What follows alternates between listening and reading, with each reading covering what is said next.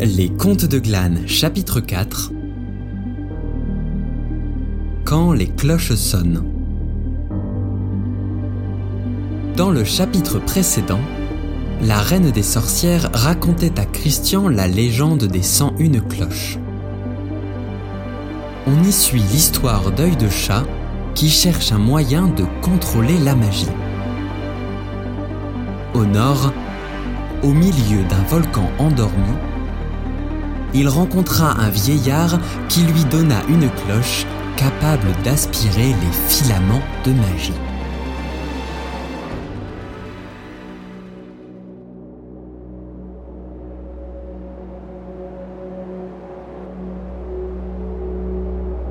Le vieux inspira profondément et souffla lentement.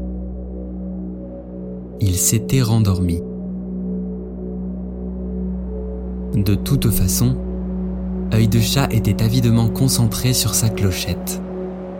Ses reflets cuivrés brillaient dans la lumière du sommet du monde, et ses nervures étaient maintenant teintées de rose. En sonnant, la clochette avait bel et bien aspiré un peu de magie qu'il y avait autour d'elle.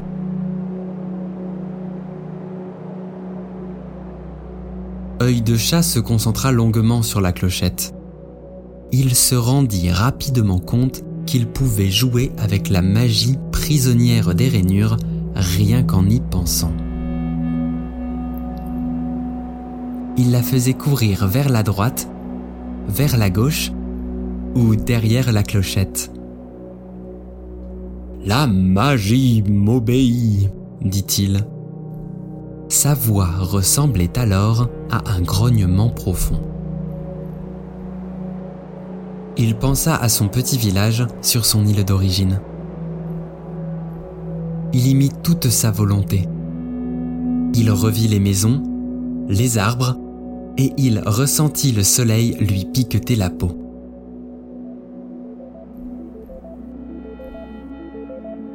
Quand il reprit conscience, il était de retour dans son village.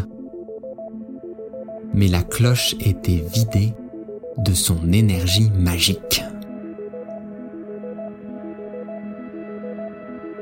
Il avait plu, et il vit son reflet dans les flaques d'eau qui parsemaient la route. Ses yeux brillaient d'une lueur rose assez sombre. Ses cheveux et ses sourcils avaient maintenant des reflets bleus et d'autres poils de la même couleur poussaient partout sur son visage. Il s'en moqua royalement. Il avait une clochette qui lui servait à faire de la magie et il comptait bien s'en resservir. Œil de chat fit teinter la clochette une nouvelle fois.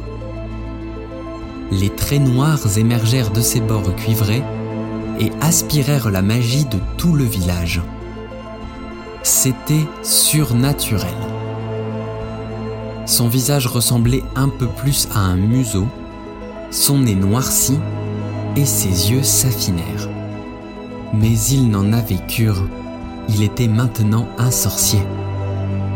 Les créatures magiques qu'œil de chat haïssait par-dessus tout se mirent à le craindre. Mais il voulait que ces humains ne les côtoient plus. Alors, œil de chat fit teinter la clochette deux fois de suite. La magie fut aspirée jusque profondément dans les forêts alentours. Il se forgea une couronne et se proclama roi sorcier. Une couronne de cuivre ornée d'onyx qui reposerait entre ses deux oreilles pointues et son pelage bleu nuit. Les créatures magiques le fuirent. Il savait qu'il était le seul à pouvoir bannir définitivement les êtres qu'il détestait par-dessus tout. Alors, œil de chat fit teinter la clochette six fois de suite. La magie fut aspirée jusqu'aux montagnes sud son visage changea complètement. Il avait maintenant la tête d'une terrible panthère au pelage plus noir que la nuit et aux yeux brillants de magie. il changea le cours des rivières. Il créa des machines pour permettre aux hommes de survivre sans les créatures magiques. Cela utilisa abondamment la magie de la clochette. Et œil de chat prit peur. Il se dit que sans cette magie, il ne serait plus roi de son royaume gris et froid. Il voulut toute la magie du monde. Oui, avec toute la magie du monde, il n'aurait plus rien à craindre il utilisa le reste de la magie de la clochette pour ériger une immense tour grise. Dans cette tour, il créa sans une cloche de cuivre, nervurée comme la petite clochette.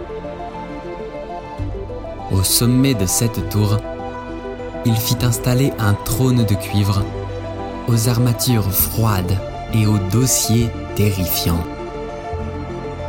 Quand tout ça fut fini, il s'assit sur le trône et fit teinter la clochette. Les cent une cloches sonnèrent à l'unisson. Une vague de corruption noire jaillit de la tour et déferla sur toute l'île. Elle partit dans tous les coins, aspirant la magie partout où elle passait. Seuls quelques autres endroits furent protégés, soit par des remparts magiques érigés par les créatures en exil, soit par chance. Le royaume de Glane fut fondé sur cette terre chanceuse. Et une panthère noire est toujours assise sur le trône cuivré de l'antique tour d'œil de chat.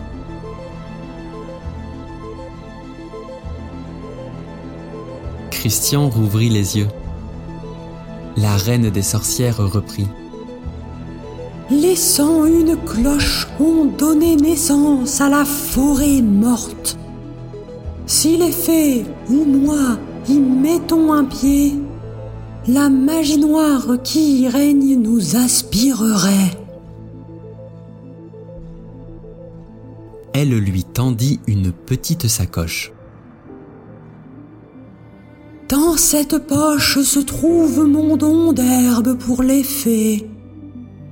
Tu peux te reposer ici, mais tu devras repartir dès demain matin.